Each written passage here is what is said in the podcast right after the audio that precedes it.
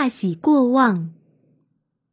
示意过超过，望希望，比喻结果完全超过了自己的期望，因此特别高兴。出处：汉司马迁《史记·刑部列传》。刑是古代的一种刑法，它是在被处刑法人的脸上刺字，然后涂上黑色。受过这种情刑的人，脸上终生都要留着痕迹，因此这种刑罚带有相当的侮辱性。秦朝末期，农民起义领袖之一的英布，因为早年受过情刑，所以人们又称之为情布。当时农民起义风起云涌。如火如荼。继陈胜、吴广在大泽乡揭竿起义后，秦部也在骊山率三千人举行了起义。当项羽在咸阳自称西楚霸王后，将秦部封为九江王。楚汉之争开始后，秦部是项羽手下非常得力的将领之一，一直担任项羽大军的先锋官。论武功，在楚军中。秦部仅在项羽之下，而刘邦手下的将领则没有一个人能与他匹敌。但是在一次大战中，秦部被打败了。项羽不能容忍手下战败，他马上革去了秦部的王爵，命他戴罪立功。秦部心中非常不服气，他认为不能因为一次失败就这样对待他，便对项羽心怀不满。并逐渐与项羽离心离德。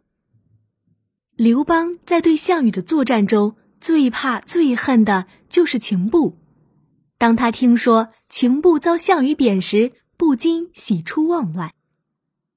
这时，刘邦的手下随和向刘邦表示，他愿意趁此良机劝说秦布前来归顺。随和的想法正中刘邦的下怀。他立即让随和动身。随和见到秦布，对他说：“将军为西楚霸王立下无数战功，却不料仅仅打了一次败仗，就被革去了王位。韩信用兵如神，出师以来攻无不克，战无不胜。将军将来难免有一天会和他相遇。如果与他交战时再吃败仗，”到那时，只怕身家性命也难保住了。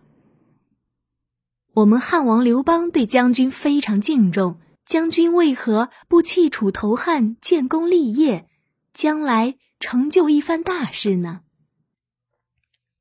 听了随和的一番劝告，秦布便开始寻思起来。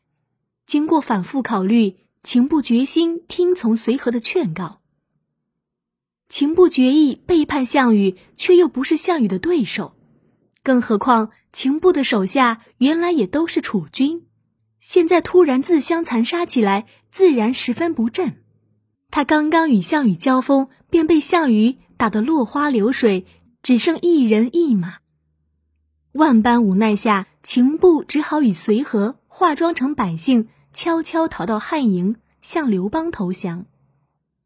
为了挫败秦布的傲气，刘邦耍了一个小计谋，故意在洗脚的时候召见秦布。他见秦布时显得漫不经心，而且十分冷淡。秦布当时真是一肚子火气，后悔听了随和的话来投刘邦。他只勉强谈了几句话，便告辞出来，心中真是又羞又气。自己怎么落到这种地步？秦布甚至想到了自杀，但转念一想，自己就是死也不能死在你汉王面前，还是先休息一夜吧，明天再另做打算。当秦布思绪很乱的时候，刘邦的随从却恭恭敬敬的请他去休息，随从将他安排到早已准备好的住处。秦布来到住处一看。那里的房屋设施、警卫随从及饮食车马，完全与刘邦是一个规格，比他来以前设想过的待遇要高出许多。秦布的心情顿时豁然开朗，变得格外高兴，于是他安下心来为刘邦争夺天下。